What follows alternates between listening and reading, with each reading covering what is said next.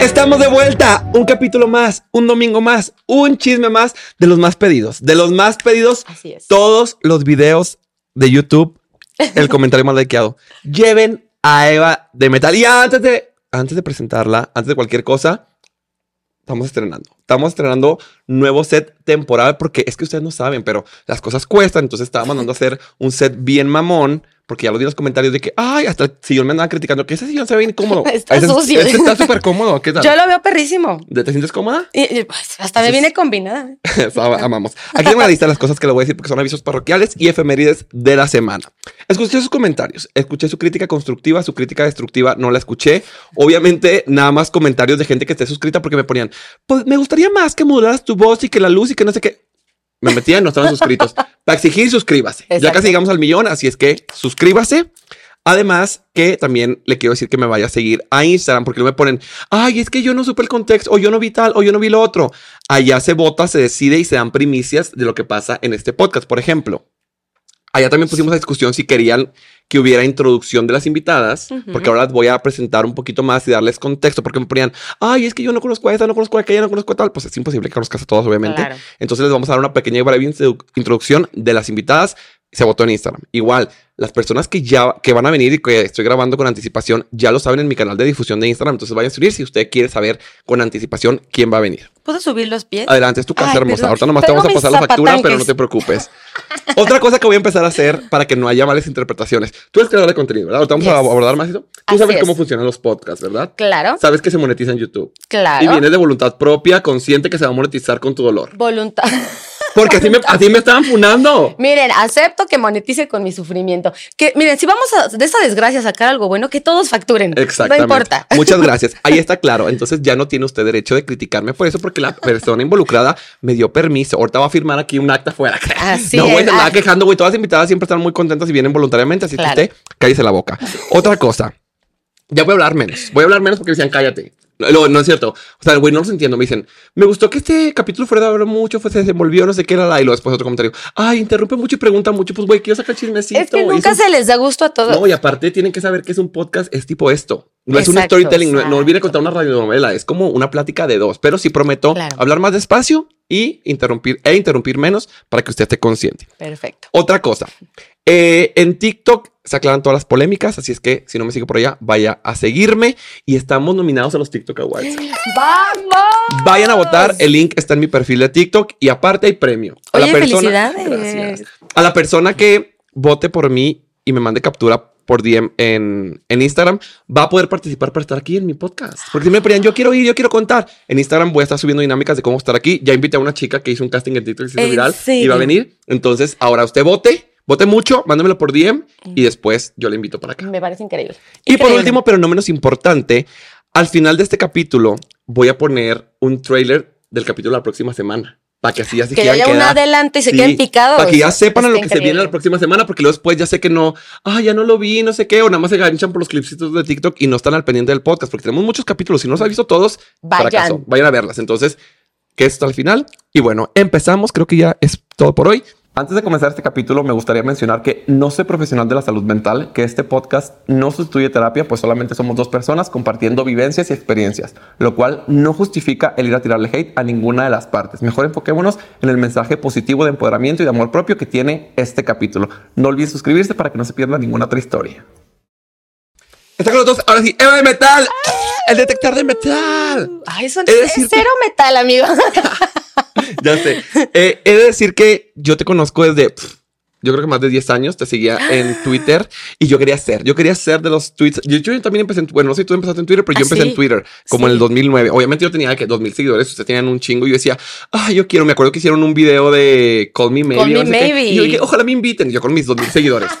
Es que era la típica época de los Twitstars, ¿no? Sí, sí, sí. Y ya todos los que tenían más, no sé, de 50 mil, 80 mil seguidores eran famositos en, en Twitter y eran ya como, pues unas leyenditas, digamos, ¿no? Ya había varios este, Twitstars y yo empecé a crecer mucho ahí, o sea, O de sea, tú repente- empezaste en Twitter. Platícanos un poquito qué Sí. se va de metal para que la gente tenga el Vale. contexto. Miren, bueno, yo básicamente empecé en Twitter, pero he hecho varias cosas. Eh, soy youtuber, tengo un canal en donde probaba yo productos, como, no sé, podía probar desde un coche hasta un juguete Mi Alegría, a ver si funcionaban, ¿no? Luego saqué un canal de vlogs en el que grababa mi vida diaria con mi expareja, con mi hijo, pues mi vida en general. Eh, también pues llegué a conducir eh, un programa en Cartoon Network, tenía, Mm. sí, mi programa donde entrevistaba caricaturas, bla, bla, bla. Eh, pero yo empecé en Twitter. Empecé a crecer, todo increíble. Y yo empecé porque estaba dolida por un novio. Había terminado con un chico, ajá, el papá de mi hijo, que ahora es uno de mis mejores amigos, la verdad, increíble papá. O sea, Beso, entonces, para que no digan que también nomás funamos a los hombres, hay hombres también no, que hay son decentes. hombres fregones. Y uno de ellos es el papá de mi hijo, la Te verdad. tocó el uno de cada un millón. Te lo juro, buenísimo. Pero pues, estábamos muy chiquitos, la verdad.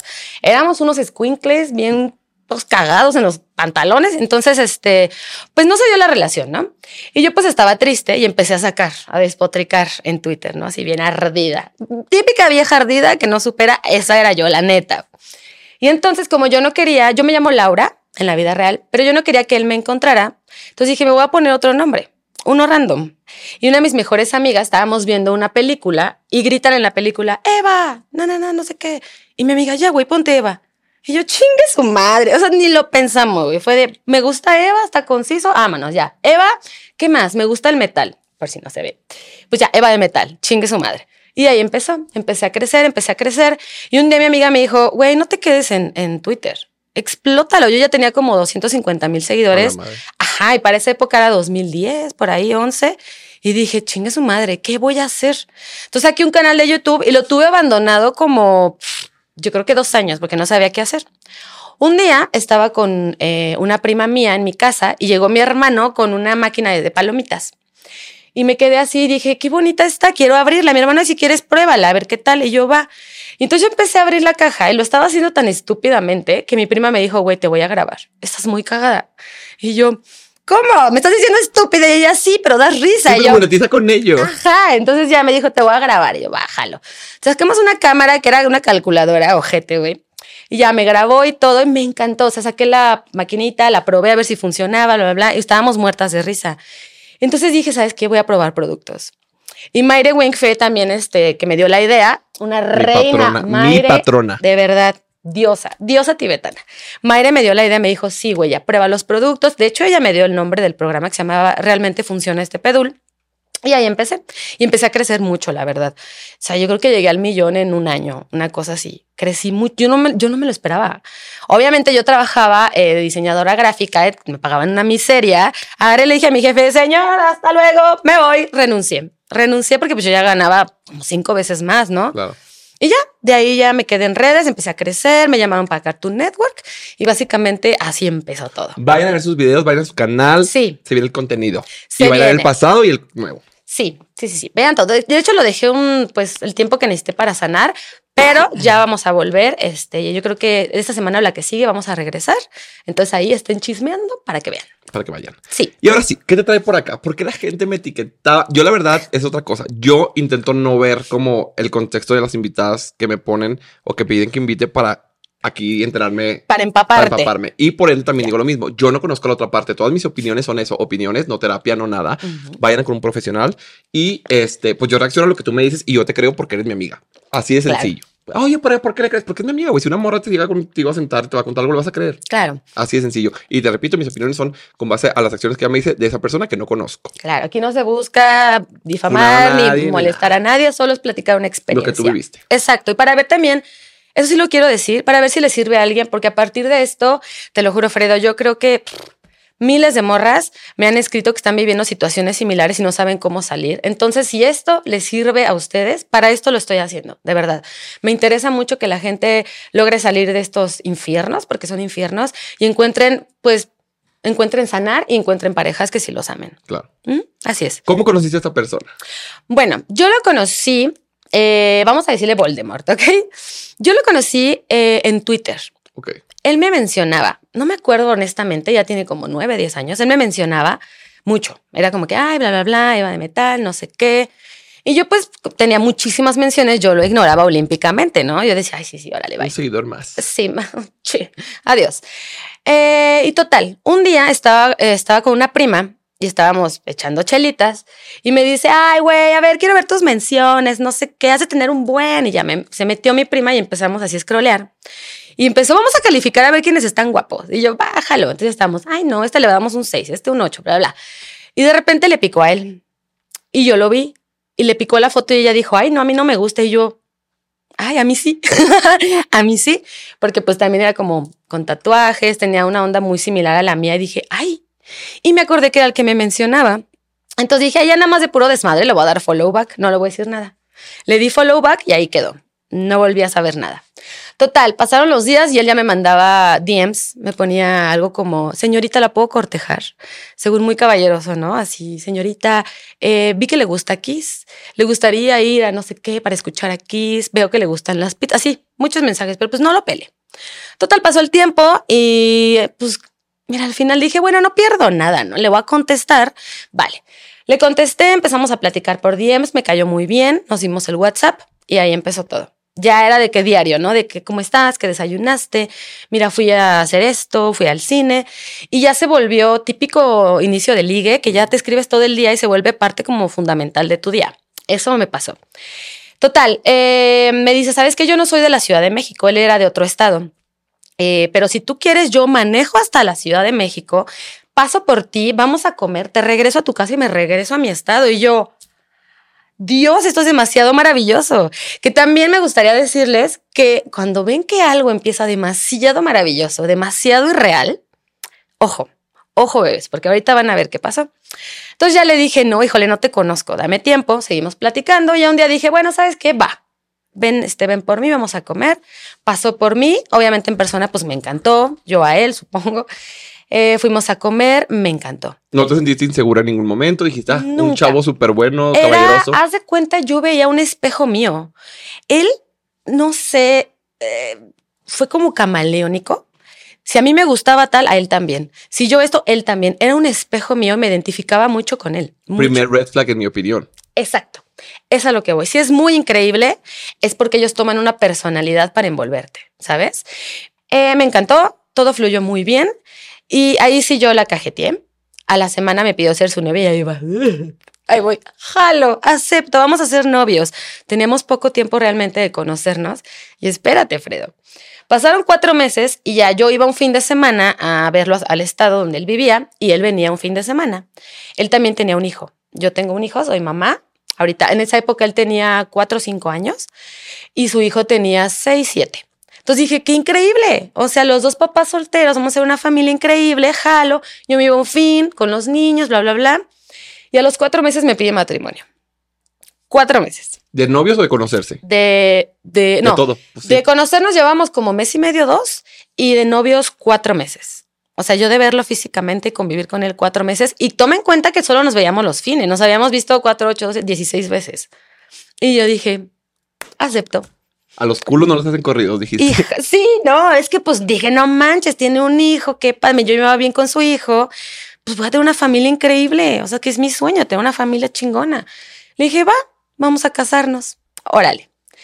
Y para esto, como él vivía en otro estado, y pues obviamente su hijo tenía que ver a su mamá y mi hijo tiene que ver a su papá, dijimos, ¿cómo le hacemos para poder transportarnos y que sea equitativo, pues el tiempo de llevar a un niño acá y otro acá, vamos a buscar un lugar en medio, que esté en medio de los dos mm. estados, ¿vale? Entonces fue por ahí, por la carretera, por, por ahí, conseguimos una casa, que es importante esto mencionarlo, casa que entre mi papá y mi familia la compraron, 100%, él no aportó ni un centavo. Y la verdad sí era una casa muy, muy bonita, muy grande, en un fraccionamiento muy, muy bonito. Eh, lo mencionó porque después te va a platicar que él a, todo mundo le decía, es que yo compré una casa. Sí, sí, sí. No, Ay, es que esa gente se cuelga. Oye, ok, algunos puntos como interventora que soy. Número uno, ¿qué opinaba tu círculo a este punto cuando lo conocía? ¿Les caía bien, les caía mal? Eh, dígase eh, tus amigas, tus amigos, papá, familia, quien sea que esté presente en tu, en tu vida. Al principio, ¿sabes que, ok, lo querían o no? ¿Y qué opinaron cuando dijiste que te ibas a casar con tan premura, con tanta premura? La verdad, Maire, que eran mis mejores amigas, otra amiga mía y Rocco, tres amigos me decían, no me cae bien. Hay algo que no me gusta. Sí me lo decían. Pero yo, no, es que no lo has conocido bien, trátalo bien, tú espérate, no sé qué. Con mi familia era distinto porque él se portaba muy espléndido. Cuando íbamos a comer de repente con mi mamá, híjole, él era de, ay, me movía la silla, y, ay, yo te sirvo, y señora, era espléndido. Igual con mi papá. Entonces, ellos la verdad sí les caía muy bien. Pero como tus amigos ya te conocen más en un contexto más personal, más de, no sé, ellas sí se daban cuenta. Que ya después, pues platicaremos eso porque me terminó alejando de todos, pero bueno. Y pónganse ahí ustedes trucha, porque muchas veces tus amigos dicen, oye, como que no me late esta persona y es, tú te sigas. No, tiene envidia. O seguramente no lo conoce bien como yo. Güey, pues te están dando una opinión, no tienes que hacerle caso 100%, pero a ver, Ojito, sí, abrir el ojillo. Sí, exacto. ¿Y cómo se dio eso de la casa? Es decir, ahora que mencionas que, que, encontraron el punto medio de la casa, cuando tu papá se ofreció a comprarla o ustedes de tu parte, él dijo, ah, verguísima, o fue de, tú te ofreciste, o él dijo, oigan, pues paguen, o sea, ¿cómo, cómo fue esa dinámica? Yo digo para ver la manipulación que hubo detrás. Yo creo que al final sí me manipuló. Yo creo que en mi juicio jamás me hubiera ido de la Ciudad de México, jamás. Aquí tengo mi familia, mi vida, todo. Yo creo que hasta cierto punto sí me manipuló de alguna manera eh, usando a los niños. Mm. Diciendo es que mi niño tiene que ver a su familia, mi mamá está acá, también piensa en mí, no sé qué, bla, bla, bla. Yo la neta le he dicho, pues si te quieres casar y yo te voy a comprar una casa, vamos a vivir donde se me hinche el huevo. Pero fue una, una bruta y dije, ok. Entonces siento que sí fue un tipo de manipulación de vamos a buscar una casa en medio. Y eso sí, él sí buscaba casas grandes, o sea, íbamos de que a fraccionamientos donde viven así, uy, puro voy con dinero y así. Nunca fue de que buscar un depa. No, no, no, no. O sea, sacaba citas para unos caserones. Ah, sabiendo de que él no iba a aportar nada. Exacto. Él nunca me dijo, oye, aporto algo. Este, tengo nada. Nunca, jamás, jamás. Entonces, bueno, pues ya total. Eh, fuimos a ver esta casa, nos encantó y se compró. Y ya, vámonos a mudar para allá. Y ha sido el peor error que he cometido en mi vida, Fredo. El peor. Porque llegué a un punto de aislamiento estaba yo en medio de la carretera, ¿vale? O sea, si yo quería salir al cine a pasear con mi hijo, no podía. Yo sufro de, tengo un trastorno de ansiedad y me daba muchísimo miedo manejar en carretera. Entonces, ¿qué hacía? Pues una vez que él se iba a trabajar, yo me quedaba en la casa y decía, ¿y ahora qué hago? Estoy en la carretera, no tengo nada que hacer. Entonces ahí yo me inventaba en mi casa, fue cuando más videos grabé, eso sí, pues me distraía grabando videos, fue cuando crecí muchísimo en, en YouTube pero estaba totalmente aislada. O sea, de milagro llegó una vecina a vivir al lado mío porque era un fraccionamiento nuevo y no había mucha gente. Entonces llegó una chica, eh, Scarlett, que te quiero mucho. De verdad, ella fue mi compañera ahí. O sea, eh, yo no le platicaba mucho porque tenía miedo, pero ella fue mi compañera y fue la única persona que estuvo conmigo en el tiempo que yo estuve ya en, en el otro estado. Que pasa mucho que hay gente que nos sana y nos salva y ni siquiera sabe que lo está haciendo porque no les decimos. Pero con el simple hecho de mandarte un mensajito, con el simple hecho de estar ahí, de irte a comer, no, no siempre necesitas a alguien que te escuche porque no estás lista para hablarlo, pero ocupa la compañía. Entonces a todas las Scarlett y a todas las amigas. Mándale un mensajito a su amiga. Oye, hace mucho que no hablamos. ¿Cómo estás? Nada más por no dejar porque no sabes qué puede estar pasando. Sí. Y de hecho, estuve yo ya viviendo como seis años. Y dos años antes de regresarme, me acuerdo que ella se tuvo que ir a Miami. Y yo, no, no, ¿por qué? Ya voy a estar sola para siempre. Y se fue a Miami y ya esos dos últimos años yo ya estaba así, mira, en depresión total. Mm. O sea, ya una vez que estábamos viviendo allá, ya cambió. Este chico ya no era lo mismo. De repente, pum, se esfumó el príncipe azul, el que me daba rosas todos los fines, el que me dedicaba canciones, el que me chuleaba, se esfumó. Pero ya estaban casados, como Ya casados. Y la boda, todo bien. Todo en la boda increíble. Este, todavía vivimos allá unos, ¿qué serán? Cuatro meses, cinco meses bien. Y de repente yo empecé a ver que cambiaban sus actitudes drásticamente. Yo decía, ¿pero por qué? ¿Por qué ahora es grosero? ¿Por qué ahora me contesta mal? Porque no entiendo, o sea, no hay razón. Yo sigo siendo la misma persona y eso creo que parte de que dejó de fingir dejó de fingir esa personalidad para engancharte. Ya que te tienen, pum, sale su verdadera persona. Es, imposible mantener la faceta y la careta de persona buena. Sí. Caime bien. Totalmente, totalmente. Entonces ya empezó. Eh, él en esa época trabajaba. Sí trabajaba, pero la verdad es que ganaba muy poco. Yo en esa época fue mi mejor época en YouTube. Yo ganaba muy bien, la verdad. Y yo le dije, ¿sabes qué? Yo creo que estaría bien que renunciaras a tu trabajo para hacer un equipo en redes, hacer una empresa y crecer chido, o sea, crecer chingón, como muchas parejas, por ejemplo, Berti y Cristina, bla, bla, bla, que hicieron una sociedad y crecieron y explotaron todo, le dije, hay que hacer esto, ¿sabes? O sea, de aquí estamos sacando mucho y no podríamos sacar más en conjunto. Y me dijo, va, renunció a su trabajo ¿Sabes qué hizo en la vida? Nada, no me ayudó en nada nunca, o sea, jamás en la vida no hizo nada. Eh, yo seguí, a mí se me ocurrió que como ya había renunciado, hiciéramos el canal en pareja, en familia, y empezaba a grabar blogs, pero siempre era yo la que grababa todo, siempre era yo la que hacía todo, y él así, mira, a gusto, en el fraccionamiento había un gimnasio, sí, iba al gimnasio. Sí, nada más seguramente aparecía como, ah, la familia feliz, sí, yo les compré, yo les hice haciendo la estrella porque pues quería mostrarse así seguramente. Exacto, era la estrella. Lo mismo contó Miku en el capítulo, vayan a verlo porque así son. Eh, es que sí, de hecho yo vi el capítulo y vi muchas cositas que se identificaban. Eh, prendían las cámaras y espléndido, ¿no? De mi niña, mi amor, ay, sí. Terminaban las cámaras ya con jetas, se iba a encerrar al cuarto. Había veces que yo tenía que llorar y decirle, por favor, vamos a grabar ya, te lo pido, te lo pido. Y por alguna razón se había enojado y me dejaba de hablar, ¿no? De repente, no sé. Eh, un día contratamos un internet, un total play, no me acuerdo. Y falló. Y él me había pedido que yo marcara en la mañana para que fueran a arreglarlo, ¿no? Porque ni él pudo hacer eso, no me acuerdo por qué esa vez no pudo marcar. Y yo le dije, pues yo marco. Pero en ese momento mi perrito se llama Chili, se puso muy mal, muy, muy mal, de que ya se estaba muriendo. Y lo llevé al veterinario y me dijeron, ¿sabes qué? Vamos a tener que ya inyectarlo. Se acabó. Un perrito que vivió conmigo como 18 años. Eh, ay, no quiero empezar a llorar tan rápido. Eh, pues ya, lo tuvieron que inyectar, ¿no? Porque estaba muy, muy mal, muy viejito. Y este vato, enojado por el pinche internet, porque no marqué el internet. No quiso ni acompañarme a, a, a la eutanasia de mi perrito, le valió, nada más estaba así en la sala. Pero con una cara le digo, es que no puedes tener un poco de empatía. Son cositas que así empezaron, ¿no? Que dije, Dios, no puede ser que no se le se conmueva un poco, algo. No, me dejó de hablar como tres, cuatro días por esa situación, porque no marqué al internet. Le valió mi perrito, yo estuve pues deprimida, eh, le valió. Total, dije, ¿sabes qué? Pues tenemos que seguir grabando, porque de esto vivimos. O sea, yo mantenía a él, a mi hijo, teníamos muchos perritos, tenía dos patitos, la casa, la muchacha, todo. Dije, bueno, pues ni me levanté, vamos a grabar. Entré al cuarto y yo, es que ya tenemos que grabar. Se acostaba y se volteaba así. Y yo, te lo estoy pidiendo, por favor, vamos a grabar. Hasta que agarré, te lo juro, me tuve que hincar a llorarle así de, te pido, por favor, que grabemos. De esto depende todo. No tienes idea del peso que tengo, los gastos, los viajes, familia, hijos, la escuela. No, no tienes idea. Por favor, párate y vas a grabar. Es lo único que te estoy pidiendo que hagas. No te estoy pidiendo que grabes, no te estoy que edites, que solo siéntate y finge, ya, fin. Llorando, yo me puse a berrear ahí hasta que dijo, bueno, ya Bajó, yo ya toda hinchada y destrozada en el video. De hecho, en el video salgo con lentes oscuros porque yo ya estaba pues mal, ¿no? Y así empezó. Empezó con enojitos bien estúpidos a dejarme de hablar dos, tres días. Después ya era, esto sí lo platiqué en un karaoke, que yo canté una canción y de repente volteé y, y dije, no mames, ¿ahora qué? ¿Qué hice?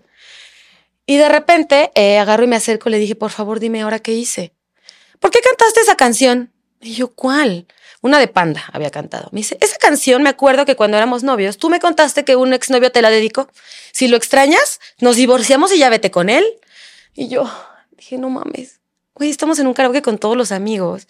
Una amiga me dijo, ven a cantar conmigo esta canción. Él la puso. Dije, pues, claro, ya ni me acordaba. O sea, otra vez, cinco días sin hablarme.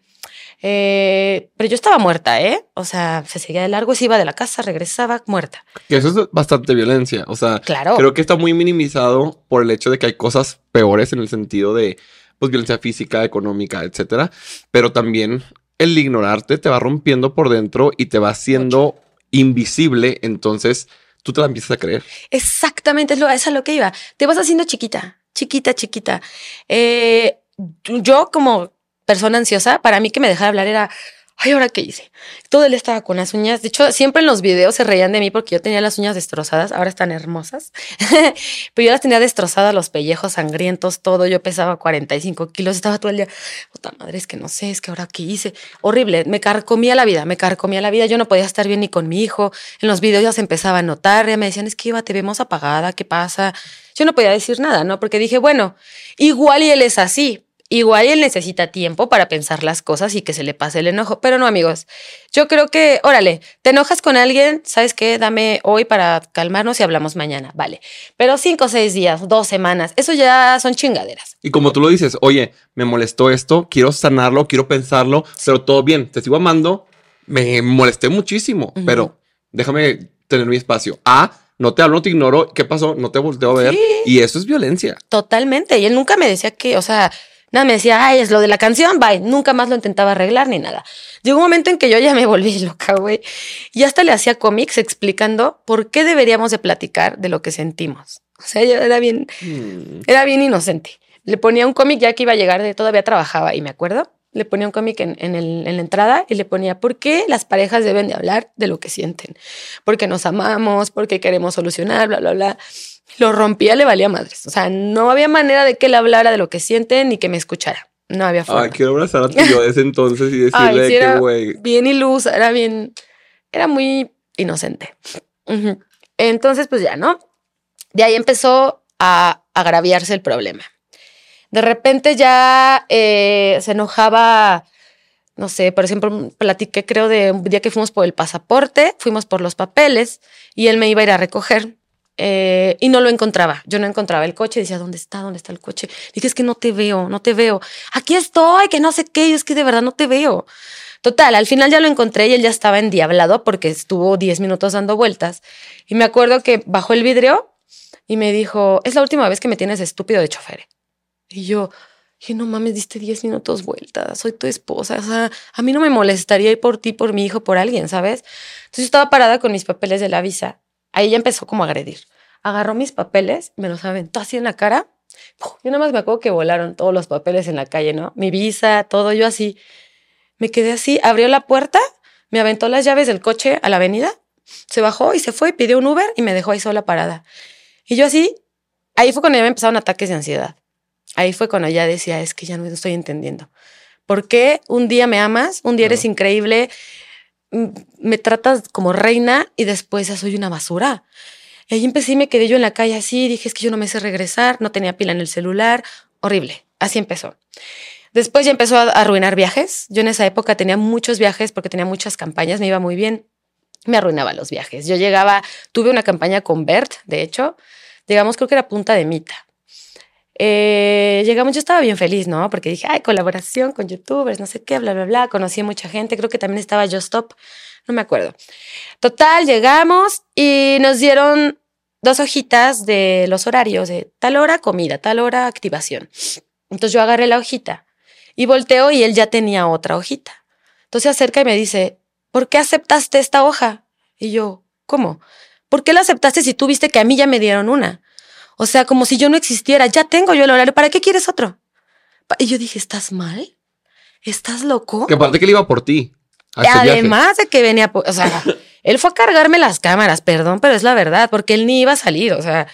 Entonces agarró y me dijo, no puedo creer que siempre me minimices. Aquí ya tengo yo el horario, ¿para qué quieres otro? empezó a gritar, ponerse histérico. Fuimos al, nos encerramos en el cuarto del hotel y de repente ya lo veo en la cama así dije, no puede ser. Le dije, bueno, acabamos de llegar, por favor. Ahorita voy a ir con todos los youtubers, por favor, te lo pido. Te lo pido que no. Platicamos esto después. Le dije, si quieres, rompo la hoja. Yo ya estaba así de que neta, decía, es que tal vez sí lo minimice. Tal vez sí estuvo mal que yo agarrara esta hoja porque él ya tenía. O sea, te, te manipulan, güey. Entonces yo dije, puta, qué mala fui. Igual y si rompo la hoja y le pido perdón, ya se arregla todo. No, güey. Fue un viaje ojete con la gente, cada que estábamos así con Betty todos, ¡ay, qué padre, amigo! Increíble con todos, nos encerrábamos al hotel y el puto infierno otra vez a gritarme que yo estoy loca, que mi pinche ansiedad, que estoy trastornada, que regresando nos vamos a divorciar. Este, yo no puedo estar con una vieja loca que me minimiza y me trata así. Y desde ahí ya empezó cada pinche fin de semana, quiero el divorcio, quiero el divorcio, quiero el divorcio. Y el día siguiente llegaba con flores, te amo, te amo. Entonces empiezas así, es disonancia disonancia totalmente que ya no sabía yo que, era real y sí, que te ponen las emociones de nervios y así de que al máximo y al mínimo, que ya, tipo, tu cabeza, tu cerebro ya no puede resonar y estás como a pinchas pensas de lo que te haga sentir. yo ya decía, hoy será un día bueno o hoy será un día malo. Ya no sé. Yo ya no sabía que era real. Y aquí pasa algo que muchas chicas que me han escrito, eh, creo que les sucede, que tú te aferras a la imagen que te dio al principio, al amoroso, al caballeroso, al de las flores, te aferras y dices, tal vez si yo me porto bien, si me vuelvo su mascota y le obedezco en todo lo que él me diga, va a regresar, va a regresar esa persona, pero no regresa. Porque No. esa persona ni siquiera existe. No existe. Todo fue creado por él y en tu cabeza tú lo idealizaste, pero no era real. Entonces te aferras a eso y ahí es cuando ya se agarran para manipularte cañón. Después de eso, a mí se me ocurrió la estúpida idea de dejarlo manejar mis campañas. Ajá, le decía, bueno, pues si ya no vas a hacer nada, pues al menos, pues manéjame las campañas. Entonces era como mi manager, digamos. Hablaba con las empresas, me cotizaba, bla, bla, bla, y no sé qué. Todo bien, la verdad yo siempre pensé que todo estaba increíble. Hasta hace poco, ya que nos habíamos separado, me volvieron a contactar personas para nuevas campañas. Me decían, oye, es que Voldemort nos cobraba esto. Y yo, ¿cómo? Me decía, sí, por ejemplo, él, cobraba 10 pesos y a mí me decía, cobré 3. Y yo, no, sentí hasta frío, dije, ¿qué? O sea, ocho años, tuve ocho años con él. Dije, ocho años haciéndome esto, ¿cuánto dinero me sacó? O sea, había una en especial de fui imagen junto con Kimberly Loaiza, que cobró, híjole, una lana, yo creo que unos 400 mil pesos. Y ahí me dijo, ah, te, te dieron 120. Y yo dije, no, no, no, no, no. Sentí horrible. Todo el tiempo me vio la cara de estúpida. Todo el tiempo. Me Pues bajaba. estaba robando, además de que vivía en tu casa, que tú pagabas todo. Sí, No mames. sí, no, no, no. O sea, no ponía él nada. Yo tenía a un parásito y no me daba cuenta. Yo lo pintaba como el amor de mi vida porque ya estaba manipulada, pero un parásito. Entonces ya, eh, bueno, yo en ese momento no sabía, ¿no? Le dije, tú manéjame todo. Increíble, empezó a manejarme todo, bla, bla, bla. Y ahí fue cuando a mí se me ocurrió, porque pues seguían los problemas y una amiga me dijo, es que tal vez él se siente poca cosa porque tú eres la que tiene todo, tú eres la del dinero, el trabajo, todo, y él se ha de sentir pues un inútil. Y dije, voy y a... la mentira. y la mentira. Sí. Entonces dije, pues voy a poner un negocio. Voy a poner un negocio, le voy a decir, manéjalo tú y yo sigo con las redes y ya el negocio es de los dos, bla, bla, bla. Que mira, no es por justificar, pero hace sentido, ¿sabes? O Exacto. sea, en el punto es, bueno, ok, ahorita en este punto de la- relación, yo soy como la proveedora, yo soy la que estoy, él también está apoyando mi carrera porque pues no está trabajando, entonces pues me está dejando trabajar, entre comillas, porque pues era un inútil. Entonces hace sentido como, bueno, voy a poner un negocio y que él lo administre o que él lleve mis campañas. O sea, tú por darle su lugar por la manipulación que te estaba haciendo de que no se lo dabas. Entonces, pues hace sentido. O sea, porque fue, Exacto. Seguramente te culpaste. Y dices, ¿por qué lo hice? Pero pues, güey, en ese, en ese momento era como que lo que más Era hacía lo más sentido. lógico. Claro. Es claro, le dije a mi amiga, tienes toda la razón, es eso. Le voy a dar algo en lo que él pueda tener el control y sentirse útil, trabajar y generar dinero, ¿no? Para que también tenga para sus cosas. Entonces ya, puse mi, un estudio de tatuajes, que la verdad le fue muy bien, estuvo funcionando seis años, le fue muy, muy bien. Y ahí empezó la cosa más asquerosa de la que yo he escuchado en mi vida. Oh, Pero ya te estoy hablando de grado enfermo sexual. O sea, ahí eh, horrible. Puse el negocio. Y él me decía, tú no te preocupes, yo me encargo, yo voy a contratar tatuadores, bla, bla, bla. Al principio sí medio estuve ahí, ¿no? Sí iba con él a las entrevistas. Ah, esta chica me gusta, este chico me gusta, va. ¿Él Pero tatuaba o no? él no. O sea, nada más iba a administrar y a contratar. él nada más iba a ser ahí Ok. el jefe. Ajá. Ok. Entonces ya, ¿no? Eh, ya teníamos al equipo, todo increíble, empezó a marchar, le fue muy bien. Y total, llegó un momento en que él ya no me decía, ¿quieres acompañarme? Ya él se iba solo. Estaba aquí en la Ciudad de México el estudio y nosotros seguíamos viviendo allá en el otro estado, entonces tenía que agarrar carretera. Entonces llegó un momento en que también este, él entre que ya no me decía si quería ir y yo que ya empecé a deprimirme, ya empezaba a sentirme muy mal, ya no quería ir, ya me quedaba encerrada en mi casa. Entonces él aprovechaba y empezó a utilizar eh, Instagram. Yo de esto me enteré después, ahorita les voy a contar cómo. Empezaba a utilizar Instagram como un catálogo de morras. Él, pues gracias a, a mí y a las redes, pues creció mucho, ¿no? Tenía, no sé, como 70 mil seguidores, no me acuerdo. Y veía alguna chica guapa y la seguía y les daba like, like, like, like, like. Y yo me fijé, porque tengo capturas de todo, ¿eh? Todas las chicas, todas, me escribieron. Bueno, las vamos a poner en Instagram, así es que vayan a seguirnos. todas, bueno, no sé si todas, pero te estoy hablando de entre 35 y 40 mujeres. ¿Ok? Para que veas. Entre 35 y 40 se acercaron a mí cuando explotó la bomba y me mandaron todo esto que te voy a contar. Les escribía a todas con el mismo modo superandis, que era, eh, ay, te me haces conocida. no eras de tal lugar y ellas, pues no, no soy. Es que te pareces mucho a una amiga que llevo tiempo buscando. dice, no, es que no soy yo. Ay, bueno, pues estás muy guapa, te pareces. Y empezaba, empezaba como a ligárselas. Hay menores de edad. Hay cuatro chicas que en esa época tenían 14, 15 y 16. Ajá. Eh, pues a todas ya las empezaba a enamorar, les empezaba a pedir fotos, les mandaba el fotos. Los videos y las fotos no, las, no me las mandaron. Yo les dije, no quiero pues ver nada, por supuesto. Me mandaban capturas y todo censurado, pero. O donde pues respondían de que, ah, tipo, la reacción de las fotos. Yo pues. veía las reacciones de él y que le decía, ay, qué chiquita tan rica, y mándame una eh, con la falda arriba y cosas así. O, sea, ay, yo no sé con quién estuve casada, te lo juro. Eh, bueno. ¿Y él en su cuenta no tenía fotos contigo o sí? Casi no subía, hasta que nos enojábamos mucho, yo lo exigía. Le decía, vas a subir una maldita foto, ¿por qué? Tú di, ¿por qué no? la subía muy a huevo. Entonces, ahí también otra red flag, ¿eh? Otra red flag. Si no es de común acuerdo, yo, la neta, ahorita tengo una relación y la tengo, mira, para mí y para él. Fue un común acuerdo de que no vamos a hablar de esto ya públicamente porque las redes te destrozan, destrozan relaciones, se meten. Entonces fue un común acuerdo. Si es un común acuerdo, está bien. Es que tu relación tiene que ser eso, privada, más no secreta. Es decir, que, toque, ok, yo sé que Eva tiene una pareja y, eso sirve, pues, número uno, para que nadie intente faltar al respeto, y para que se sepa y para que se respete y lo que tú quieras, que digo, no es un... O sea, es obvio que no se tiene que faltar respeto a la gente sepa que tiene novio o no. Exacto. Pero eh, pues eh, eh, privada para que no se metan y la. Pero hay muchas veces que los vatos dicen, no, es que para qué andar compartiendo todo. Y es que la gente es bien envidiosa y no sé qué la la. Sí. Pues, güey, si no tienes nada que esconder, ¿por qué tienes miedo que la gente sepa que tienes una novia? No estoy pidiéndote que subas el gran reel, la gran foto, pero una selfie, un mes, te quiero. Exacto, exactamente. Algo. Y además te voy a decir que es hasta pendejo, güey, porque teníamos nuestro canal en pareja donde nos grabábamos siempre, pero a las morras les decía, no es que yo ya me estoy divorciando de ella. Mm, ya estamos subiendo los últimos videos porque ya, ya, ya nos estamos separando. Así, así les decía a todas, ¿no? Total, pasó de fotos, videos, videollamadas a utilizar mi estudio de tatuajes como hotel. Ya era, había un chico, que no voy a decir nombres, que trabajaba ahí, que era muy amigo de, de Voldemort y le ayudaba con sus movidas él hace cuenta, no sé, por ejemplo, el estudio abre a las 10 y él citaba a las chicas a las ocho y media. Entonces las metía a su oficina, pasaba lo que tenía que pasar, gracias, adiós. Así. Y si, por ejemplo, ese día llegaba un tatuador temprano, pues se las llevaba a un hotel.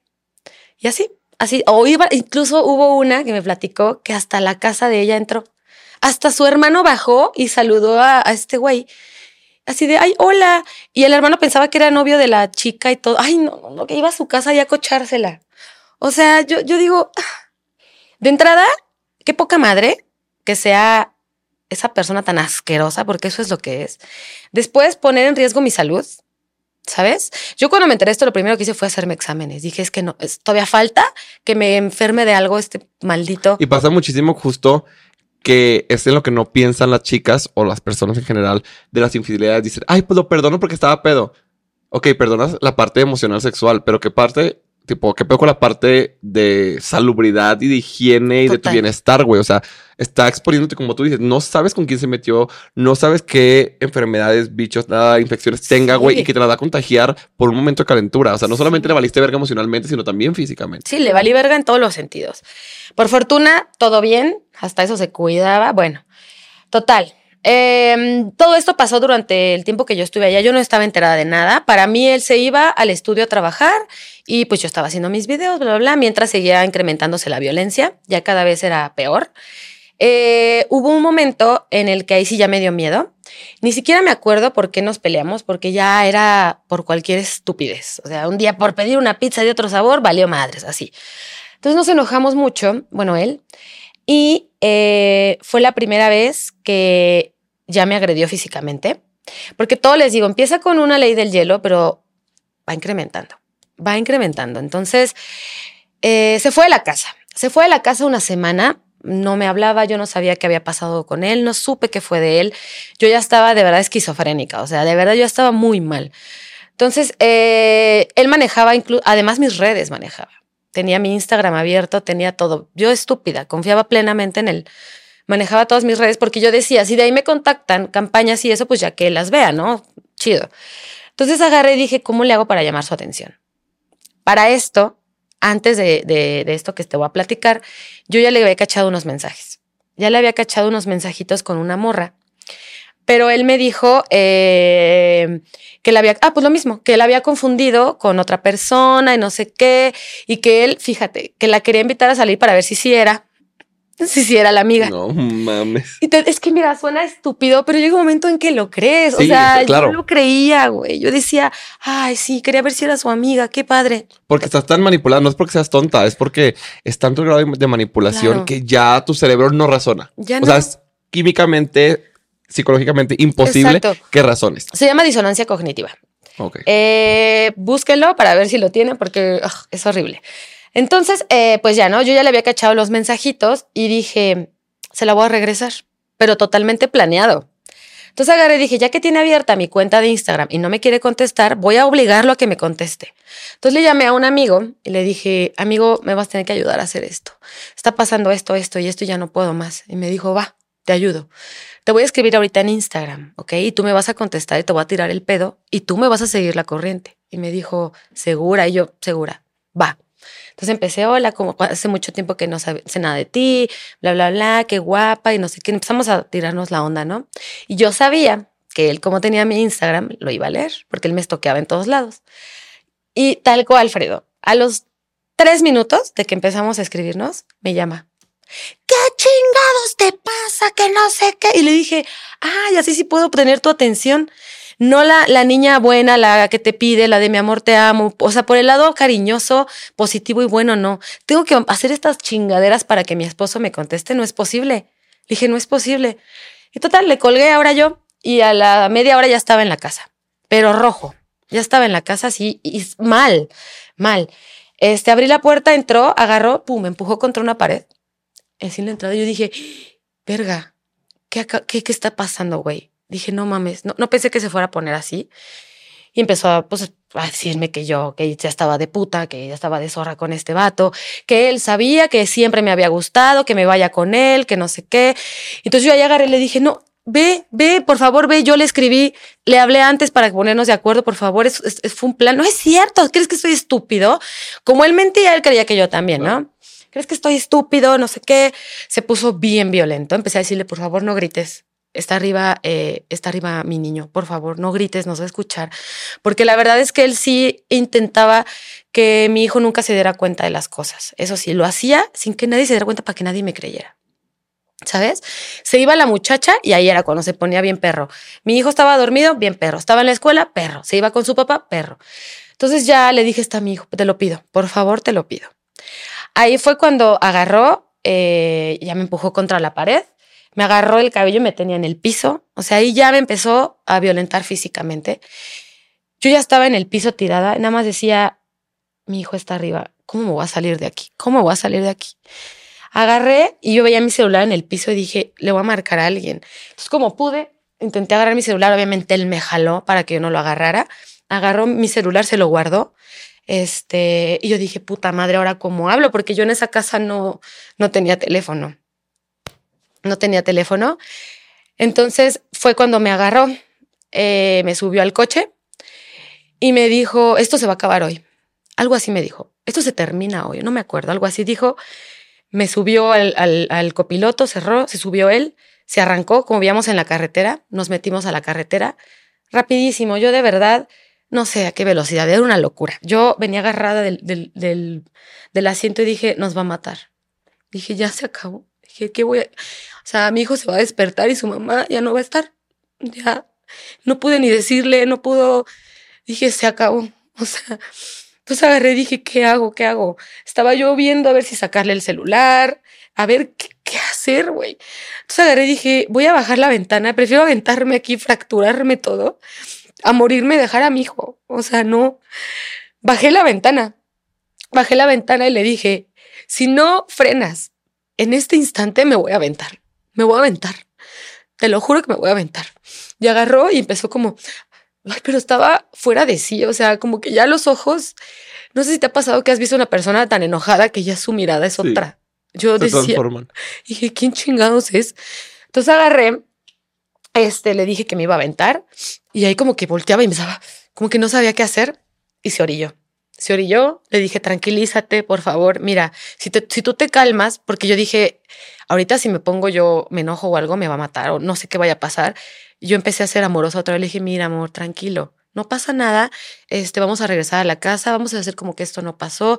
Yo sé que fue un arranque de, de enojo, eh, lo entiendo. Obviamente no, pero pues lo quería calmar, ¿no? Nos regresamos a la casa, me dejó, él se arrancó y se fue. Se fue de la casa. Y dije, puta madre, ¿qué hago? Este, para esto sí le pedí mi celular y sí me lo dio. Sí me lo regresó y dije, ¿qué hago? Si le marco a mis papás, ya valió madres esto. Y yo ya tenía una codependencia horrible de él. Yo ya sentía que sin él mi vida se acababa. Yo decía, es que sin él me voy a morir, sin él no sirvo de nada. Y no es cierto, yo, yo, yo, yo tenía todo, yo hacía todo y no me daba cuenta. Entonces dije, no le puedo hablar a mis papás porque va a valer madres, ¿a quién le hablo? Y le llamé a una amiga que se llama Gaby. Le dije, güey, acaba de pasar esto. Me dijo, no mames, ¿quieres que vayamos? ¿Quieres venirte? ¿Qué hacemos? Llamo a la policía. Le dije, no, no, llames a la policía porque va, se va a terminar esto y no quiero. Quisiera que vaya a terapia. ¿Qué hago? Quiero que sea amoroso. Quiero estar con él y estar bien. Pero te das cuenta que hasta ese punto seguías protegiéndolo Sí, y, y protegiendo como la manipulación que tenía en ti. sí, totalmente. Porque Ahora- pasa muchísimo en las mujeres y en todas las personas en general que viven este, con codependencia, Sí, que tienen como que no quieren alzar la voz con la familia, con los amigos, con la policía, porque, ay, no, lo pobrecito que le va a pasar, a a la cárcel. Y bueno, ¿qué voy a hacer sin él? Voy pues ser feliz. ¿Qué vas vas a hacer sin él? feliz, Eso vas a amiga, hacer. amigo. Exacto. Pero yo no, te- no me daba cuenta.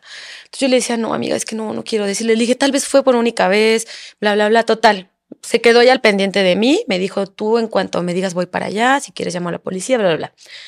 Ya me fui a dormir y de repente a las 3 de la mañana, 4, escucho el coche que se estaciona enfrente. En mi sala había un ventanal muy grande y se estaciona enfrente. No me acuerdo si era de este ventanal o del otro, pero el punto es que se estacionó enfrente de un ventanal, ¿no? Creo que fue de mi estudio. Total. Eh, agarré y dije, puta, creo que es él. Y dije, ¿cómo vendrá? ¿Vendrá contento, enojado? Ya no sabía, yo ya no tenía idea, yo ya nada más estaba ahí a la deriva a ver qué, qué me tocaba. Eh, bajé como en silencio con las luces apagadas para que él no viera y lo vi que estaba estacionado enfrente de la casa con el coche así viendo. Pero no soltaba el volante, nada más estaba dentro del coche viendo hacia la casa así. Y dije, puta, ¿qué hago, güey? O sea, ¿qué hago? No sé si ahorita salgo, me haga algo, eh, si le llamo a alguien, ya está aquí, ya no va a llegar nadie. Dije, no mames, ya valió madres, güey. Entonces agarré, eh, me subí a mi cuarto, eh, le cerré a mi hijo la puerta con llave, me encerré yo también con llave. Este, y como a la media hora de que estuvo ahí observando la casa, como loco, como psicópata, así, no hacía nada, güey. Entró a la casa, subió y me tocó la puerta. Y yo, no, güey, no mames. Y de repente, mi amor, mi amor, discúlpame. Discúlpame, por favor. Ya lo pensé, ya no sé qué. Yo ya estaba entre que miedo, entre que no, entre que bla, bla, bla. Y como siempre, gana la maldita manipulación. Tienes razón, vamos a terapia. Entonces ahí, ¿qué pasó? Mi cerebro fue de, ya vamos a ir a terapia. Ya se va a solucionar todo. Ya accedió, güey, a huevo. Y le abro. Y yo, sí, ya no sé qué increíble. Discúlpame, mi amor, te amo, un abrazo, un beso, bla, bla, bla. Total, fuimos a terapia. ¿Tú crees que sirvió para algo? Para nada. Porque esta persona carecía de empatía. Yo me di cuenta que esta persona no ama a nadie, a nadie. Yo creo que ni a sí mismo. Total. Empezamos a ir a terapia. Y él manejaba, incluso mi psicóloga me dijo, güey, a mí me llegó a manipular también, yo no me daba cuenta. Yo neta le creí que tú estabas mal. O sea, yo neta creí que tus trastornos, porque yo tengo ansiedad y depresión, es, como que me regresan, se me van y siempre estoy en tratamiento. Yo creía que eso era. Y también me acuerdo que las últimas veces que la vi, se paró y se puso a llorar conmigo, me abrazó y me dijo, perdóname por no haberme dado cuenta. Me dijo, es que este güey está cabrón. Pero bueno, fuimos a terapia. Eh, un mes habrá sido y otro pedo. Al mes, al mes otro pinche pedo, ¿no? Yo ya estaba toda empastillada. Me dieron una cosa bien fuerte que se llama Q-Mind. Creo que es que te apina. Y yo vivía drogada. O sea, yo ya en la noche yo estaba en otro pinche planeta. Estaba yo ya drogada, deprimida, jodida, aislada, porque para esto ya empezaba él a decirme, no me cae bien Maire, no me cae bien tu amiga Alejandra, no soporto a Rocco. Entonces yo les dejé de hablar. Y yo ya no tenía amigos, se había ido Scarlett, ya no tenía con nadie, a nadie con quien hablar. Yo ya era una era una mierda, güey. Que la principal estrategia que hacen los narcisistas, aislarte. Para tenerte así solita, no hayas a dónde correr, no hayas a quien pedirle ayuda, nadie te cree, nadie sabe lo que estás pasando. Claro. Y tu única pues, conexión es con él. Entonces, si no tienes a él, pues no tienes a nadie. Es tu verdugo y tu salvador. Así se presentan. Él te destroza, pero como ya no tienes a nadie, el que te puede consolar es él, ¿sabes? Entonces, eh, pues ya, para hacerte un cuento largo, terminé peleada a muerte con todos mis amigos. Me inventó cosas de una amiga que me había robado una cámara y no fue cierto. Total, hizo todo para que yo me quedara sin amigos, ¿no? Me quedé sola. Ese es el momento más bajo en el que yo ya drogada, ya ni funcionaba con mi hijo, ya era de, ¿qué le voy a dar de comer? Ya tiene ahí un, una salchicha asada porque ya no tenía fuerzas, de verdad. Eh, total, Pasó el mes y otro pedo, ya ni me acuerdo, la neta, ya era, creo que hasta le caché mensajes otra vez, ¿no? Ya ni me acuerdo. Otro pinche pedo. Y esta vez me dijo, ¿sabes qué, eh, Laura? Vamos a tomarnos dos semanas. Dos semanas para pensar lo que queremos realmente. Vamos a sanar, vamos a hacer introspectiva, a meditar, decía él, ¿no? Este, y en dos semanas nos vemos y vemos qué onda. Y yo, bueno, vale, está bien, ¿no?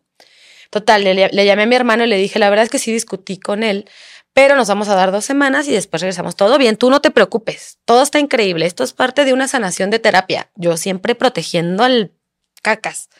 Total, fue mi hermano por nosotros al otro estado, me llevó a casa de mi papá, estuve dos semanas ahí con mi hijo, eran vacaciones, entonces no había problema con la escuela. Y él, quién sabe dónde chingado se fue dos semanas, ¿no? Sepa la madre dónde se fue. Ya después supe y supe qué hizo, pero bueno. Total, yo estuve esas dos semanas, pues obviamente viendo podcast, eh, analizando qué quería, bla, bla, bla. Él me dijo que él también estaba viendo unos podcasts increíbles que, que te destruían el ego y ya sabes, ¿no? Total, pasaron las dos semanas eh, y nos volvimos a encontrar, pasó por mí, pero yo para, este, para esta época yo ya le tenía miedo. Ya verlo me causaba terror, pero al mismo tiempo no lo podía dejar. No podía. Era una adicción, es como una droga, güey. Es una pinche droga. Entonces ya regresa. Es peor que la droga. Nos platicaba una chica, Carolina, que, que, estuvo también aquí en el podcast, vayan a verlo, que es peor una codependencia con una persona que con una droga, porque la droga tipo, vendes todo lo que tienes y vas y la consigues y te la inyectas y te endeudas. Pero con una persona no puedes. O sea, por más que quieras, esa persona te va a controlar a ti y te puede manipular. Una droga, pues nada más la consumes y te carga la chingada. Que digo, está muy mal. Pero una persona te puede hacer así, abajo, arriba, no sé qué, y te destruye y puede hacer lo que quiera contigo. Como trapo. peor que una droga, güey. Como trapo. Y de hecho, cuando yo me separé, el doctor Salama, hermoso, gracias. me salvó la vida. Me invitó a su podcast. de hecho, lo adoro. Siempre hace clips de este podcast Doctor Salama, yo les puedo decir que me salvó la vida. O sea, cuando supo todo, él fue el primero en decirme, yo te doy terapia gratis, porque ahí vamos, me dejó sin un peso, me dejó jodida. Y no, de verdad, doctor Salama. Que de hecho también quiero hacer una pausa comercial de esto de terapia. Sí. Yo, porque es muy importante que todo el mundo me dice, ay, pues tu podcast me ha ayudado muchísimo. Mi podcast no es terapia. No, es, desafortunadamente, no. no soy profesional, no nada, pero yo hice un grupo en Facebook que se llama El Círculo Rosa. Igual voy a poner el, el, link en la descripción de YouTube. Es completamente gratis. Y yo lo había hecho para apoyar a mi comunidad de Instagram. Que la gente pusiera sus negocios, sus emprendimientos y así. Y ah. nosotros nos dimos la tarea de convocar a muchísimos psicólogos y psicólogas, obviamente con cédula, con un tipo de terapia específico, para ofrecerles terapia a bajo costo a la gente que me siguiera en Instagram. Y que la primera sesión fuera gratis para que también encontraran un psicólogo que les guste, porque es una, no es la primera que Tienes va a que buscar. Tiene que ser match, tipo paciente, psicólogo. Entonces, les voy a poner aquí el link abajo para que ustedes vayan y se unan a ese grupo. Eh, si son psicólogos y, ejercen el cierto tipo de terapia, obviamente con cédula y que pues, cumplan con todos los requisitos contáctanos también ahí en ese Facebook para que pues se puedan apoyar y puedan salir porque pues yo sé que no todos tienen el poder para estar en terapia. Ahí está terapia muy, muy, muy accesible para que puedan salir adelante. Ah, está increíble eso. Y de verdad, a mí la terapia fue lo que me salvó, ¿eh? No crean que yo así dije, ah, ya, no, terapia. Entonces, bueno, eh, lo que decía el doctor Salama es que literal es como una adicción a la droga, esa abstinencia, porque incluso durante mi separación yo recaí. Yo iba y le marcaba, o sea, yo de, ¿cómo estás? ¿Qué haces? Porque recaes como en la droga. O sea, lo necesitas, ¿sabes? Y porque es un proceso no lineal. O sea, la gente piensa, bueno, hay muchas muchos diferentes tipos de casos. Hay gente que pues ya tocó fondo y ahora sí se queda y no quiere volver a saber de la Claro. persona, pero otra persona que, otras, otras ocasiones que pues güey, a las dos semanas dices, puta madre, no Sí. estaba tan mal, o puta madre, es que sí, Sí. me lo merecía, o puta, ¿sabes? Sí, lo vuelves a romantizar y dices, bueno, tal vez me pegó, pero el otro día llevó a mi hijo a la escuela. O sea, pendejadas así, güey. Pero bueno, ay, me estoy asando. Pero bueno, em, total, ya pasó eh, lo de la terapia, se fue dos semanas. Después me enteré que en realidad se fue a Guadalajara a verse con una chica que conoció en Instagram y estuvo en un Airbnb ahí pues cochándosela a gusto y yo en mi casa llorando, rezándole a Cristo que mi matrimonio se salvara, bla, bla, bla, y él cochando durísimo con otra vieja de Instagram. Esa fue su terapia. Esa fue su semana de recapacitar. Entonces, bueno, total. Yo agarró, llegó a este punto en que dije, ya no puedo más, eh, me voy a, me voy a matar, güey. Le dije yo, ya, ya no, me voy a morir. Empecé a sentir ya estas falta de motivación. Ya decía, mi hijo, pobre, verme en la cama. Yo ya no salía de mi cama. Fue cuando ya dejé de grabar videos, que la gente me decía, Eva, ¿dónde está? ¿Qué pasó? Ya no hacía videos, ya no me interesaba. Yo ya estaba en la cama, o drogada con la ESA, o la neta a veces hablaba con una de mis mejores amigas, que fue la única que se mantuvo, y me ponía a chelear con ella. Me empecé a tirar a la mierda. O sea, yo dije, igual, y si ya me muero, o sea, mi hijo va a estar con su papá, que es increíble. O sea, su papá es un chingón, lo lleva a viajar por el mundo, lo trata muy bien. Y aquí nada más me está viendo cómo me pudro, cómo me hago chiquita, cómo desaparezco. Llegó un punto en que dije, si no me voy de aquí, de este estado, y me regreso con mi familia o busco a mis amigos, esto va a acabar mal. Esto va a acabar mal, acabar mal. Y digo, te estoy resumiendo porque fueron muchas cosas las que hice, fueron ocho años, muchas más cosas. Eh, entonces agarré y hablé con él, le dije, ya no puedo estar aquí, ya no puedo, me voy a morir. De hecho, en uno de mis videos, porque yo subí todas mis pruebas, están en mi canal de YouTube, en Eva de Metal, hay dos videos con todas las pruebas, grabaciones, audios cuando me violentaba, me gritaba, capturas, está todo. En un video le digo, me, me voy a morir, me vas a matar, yo ya no puedo, estoy a punto de pedirle a mi papá que venga por mí, porque me estoy muriendo, me voy a morir, pero rogándole que ya. Fue una de esas veces. Eh, agarró y me dijo, si tú te vas, yo ya no me voy con ustedes. Pero yo ya para ese momento estaba tan mal que dije, no me importa ya, ya no puedo. Este, tengo que ver también por mi hijo, ya no puedo. Entonces, total, le llamé a mi papá y le dije, la verdad es que ya no quiero estar aquí, voy a vender, bueno, vamos a vender esta casa. Eh, yo le inventé que era por trabajo. Le dije, es que la verdad, nuestro estudio está allá, mis campañas todas están allá, que también en parte era verdad, pero pues era lo que menos me importaba. Entonces me dijo, vale, pues está bien, mi papá, la verdad, de verdad, es el mejor papá del mundo, o sea, increíble. Me dijo, va, eh, vendimos la casa y con eso se compró otra casa aquí en la Ciudad de México. Nos mudamos, al final, obviamente el caca se iba a venir, güey. ¿Tú crees? Eso es lo que siempre pasa. No caigan en esas manipulaciones y es un ejemplo súper clarito. Si se van, yo no me voy a ir. Bueno, te vienes, ahí viene. Porque Exacto. tiene que también esa puta adicción de manipular, de tener a su presa, de ser controlador y no tenía dónde vivir. No, esto, ey, los dos coches yo los compré, el negocio yo lo puse, la casa era nuestra. ¿Qué- ¿A dónde se iba a ir, güey? Ahí a un tinaco a meterse. Pues obviamente iba A a venir. Guadalajara con la otra. Ah, con la otra, güey. Oye, en este punto seguía también el estudio de tatuajes. Seguía. Ok. Seguían haciendo sus marranadas, ¿eh? Ahí seguían metiendo morras. Eh, lo voy a volver a contar. En, el estudio teníamos cámaras de seguridad y estos chicos, no sé si todos, pero sé de un tatuador y del cacas, grababan a las clientas. Las grababan. eh, si se tatuaban o perforaban alguna zona íntima, ellos sacaban los videos, se los pasaban entre todos. No, bueno, no sé si entre todos, pero yo puedo hablar de, de el cacas y del otro chico. Eh, yo de verdad, en el podcast de Mayre lo platiqué y ofrezco de nuevo una disculpa. Yo, puta madre, si yo hubiera sabido, si yo hubiera pinche sabido mi esfuerzo, mi sueño que era tener mi estudio en la mierda que se convirtió. Pinches enfermos sexuales, la neta es que es un enfermo sexual, es la verdad. Metiendo morras, grabando, una porquería que yo en ese momento no tenía ni idea. Seguía, seguía el estudio. Total, em, nos fuimos, a, regresamos Sí. aquí al fin a la Ciudad de México y ahí fue cuando ya valió madres todo. Ahí ya, ya era una porquería de relación, ya, ya a veces ni fingía, ya ni, ni fingía, ya incluso con mi familia ya estaba serio en su celular, ya le valía madres, o sea, ya era una porquería. Eh, estuvimos aquí, yo seguía en la mierda, deprimida, bajé a, era, una- era un esqueleto, no comía, con mi tratamiento, fumando un chingo, empecé a fumar así, uno tras otro, uno tras otro, una mierda. Total. Eh, pasó el día cero, el que yo le llamo, que fue el que se enteró todo el mundo, el que se hizo viral. Eh, un día me llamó mi amiga Diana y le dije, ya no puedo, güey, necesito que me ayudes, güey, no puedo. Esto va a acabar muy mal. Empezamos a platicar, ella me, yo lo tenía en altavoz, estaba yo en mi estudio encerrada y estaba platicando, bla, bla, bla. Y de repente escucho que está parado en la puerta. Y dije, no puede ser, güey. Dije, no. Y de repente empieza a tocarme, pam, pam, pam, pam. Y yo, no mames, amiga, está aquí en la puerta. Me dijo, no mames, güey.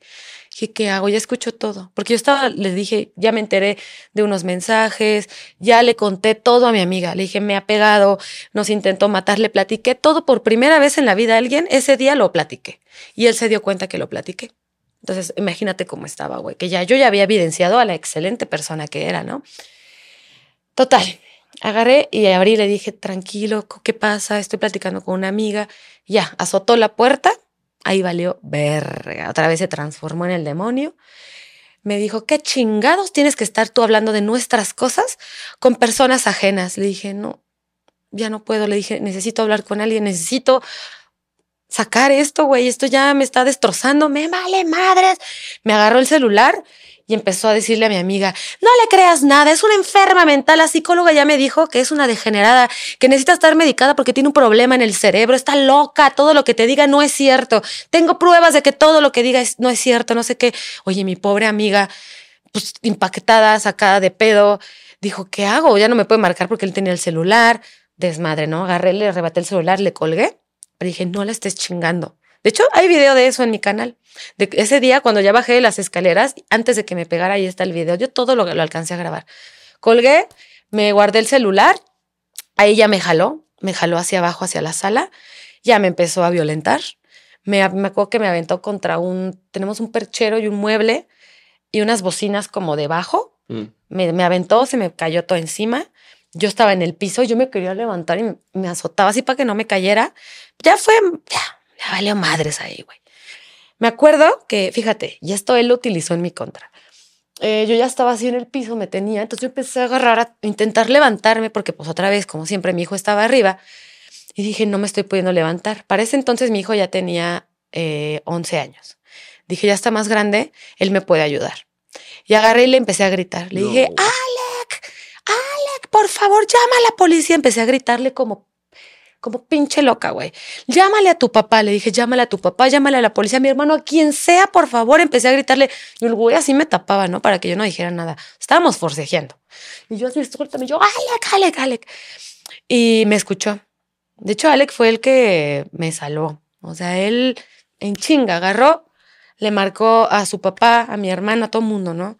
Yo estaba esperando que lo hiciera, yo no sabía si lo había hecho. Entonces dije, puta, mientras tengo que aguantar, ¿no? Eh, parece entonces yo, antes de que me madreara, grabé todo el camino a las escaleras y ya que se dio cuenta que estaba grabando fue cuando me arrebató el celular, ahí pueden ver el video en mi canal, y ya fue cuando me empezó a empujar, a aventar, no sé qué. Y eso es lo que utilizó en mi contra. Al yo estar intentando levantarme del suelo para escapar de él, me agarré de su playera y se la arranqué, se la destrocé pues estaba yo así, güey. Le rompí la, la, Y le fue bien, o sea. Y le fue bien, güey. Le rompí la playera pues con las uñas obviamente pues, le rasguñé el pecho, ¿no? Estaba en el piso queriendo levantarme. Entonces, total, alcancé a levantarme, abrí la puerta de mi casa y me salí como pedo, güey, como pedo corriendo a la calle y empecé a gritar, ayúdenme, hacia los vecinos. Dije, ayuda, por favor, ayuda, llamen a la policía gritando como loca, güey. Y eso sí me da mucha tristeza, güey. Nadie llamó a nadie, nadie me ayudó, güey. Nadie salió. Este, alcancé a ver una casa en diagonal que prendió la luz y se asomó a la ventana, güey. Y no hicieron nada. Mm. Y eso me dio mucha tristeza, mucha tristeza. De verdad, si ven a alguien en peligro, si a ustedes les da miedo ir, llamen a la policía o vayan entre varios. De verdad, pueden salvar vidas, pueden salvar vidas. Yo platiqué en otra situación que una de mis mejores amigas la asesinó su, su novio hace dos años, cumplió dos años de muerta en diciembre. Y ella vivía la misma situación que yo, ¿sabes? Entonces, ella también estuvo gritando en la noche, estuvo gritando y pidiendo ayuda y nadie la ayudó. Entonces, si escuchan, ayuden, de verdad, eh, pueden salvar vidas. Yo creo que, híjole, si alguien hubiera salido a apoyar a mi amiga, otra cosa hubiera sido.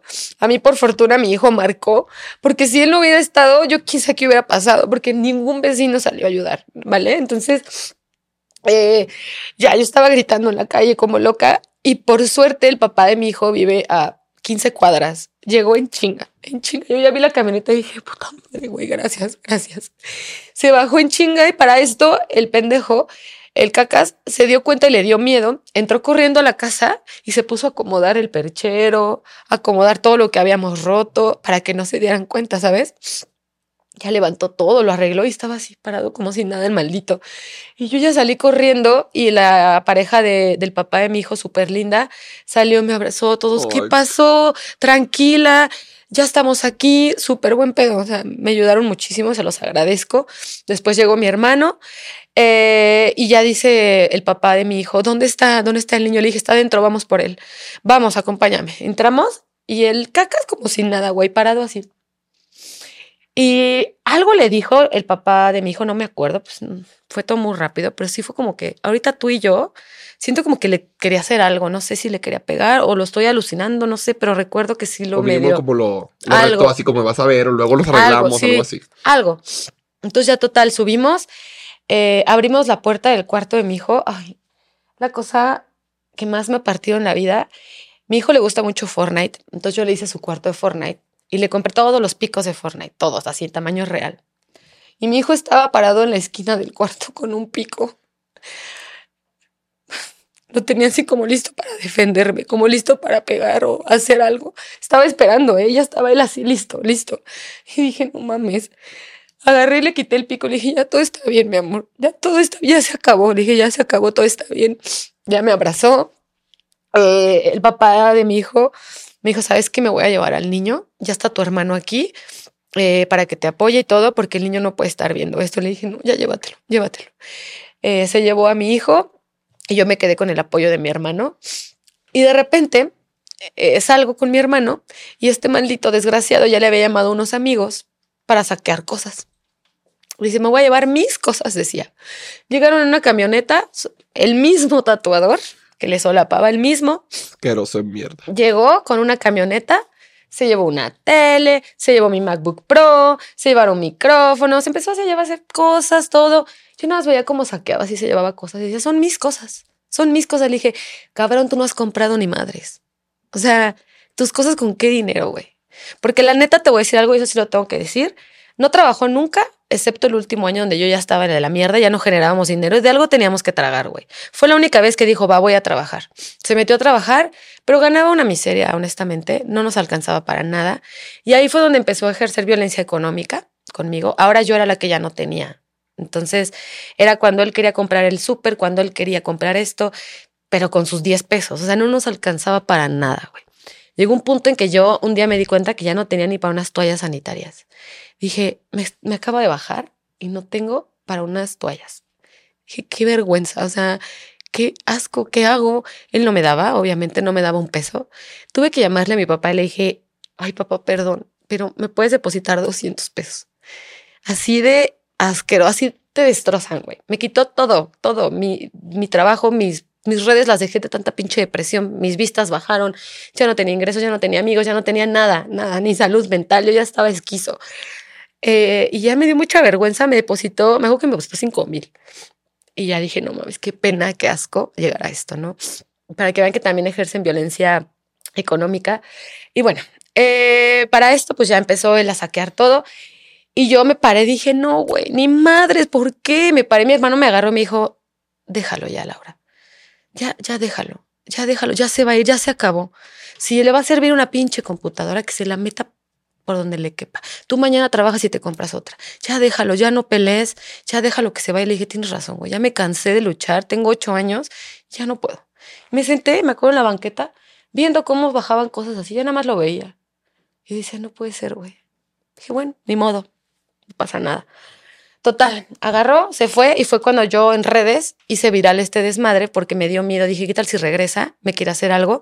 Yo estoy aquí, pues en mi casa hice todo público, puse mi esposo me acaba de violentar, pasó esto. Así hizo como un hilo enorme. Conté todo, infidelidades, conté todo lo que yo hasta ese momento sabía.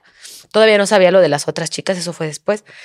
Y dije, esto es mi manera de protegerme. Uno, para que si me pasa algo sepan que es él. Y dos, para que esto ya se termine y yo me obliga a no volver con él jamás. Yo ya lo quemé públicamente, ya no puedo. Si regreso me van a tirar de pendeja de... Entonces ya, fue mi liberación, la neta. Y también pues eh, alarmar a otras chicas que se acerquen o incluso a alguien que se pueda identificar con mi historia, ¿sabes? Entonces, total, eh, se hizo público, se hizo viral, salían noticias, todo un desmadre. Y ahí fue cuando me reencontré con una de mis mejores amigas, que ya me había dejado de hablar por culpa de este pendejo. Al día siguiente tocan el timbre y abro y era ella. Y yo, no mames, güey. Tenía años sin verla, años. Y era mi, es mi amiga desde los 14 años. O sea, tenemos años, toda la vida. Abrí y dije, no mames, güey. La abracé, gritando las dos así de puta madre el sentimiento de reencontrarme con ella. Me dijo, güey, lo vi, dije, no me importa lo que haya pasado, tengo que estar aquí para ti. Y yo, puta madre, para que vean que en el momento en que te liberas empiezan a pasar las cosas buenas, güey. Se quedó conmigo como tres semanas a vivir, me estuvo apoyando.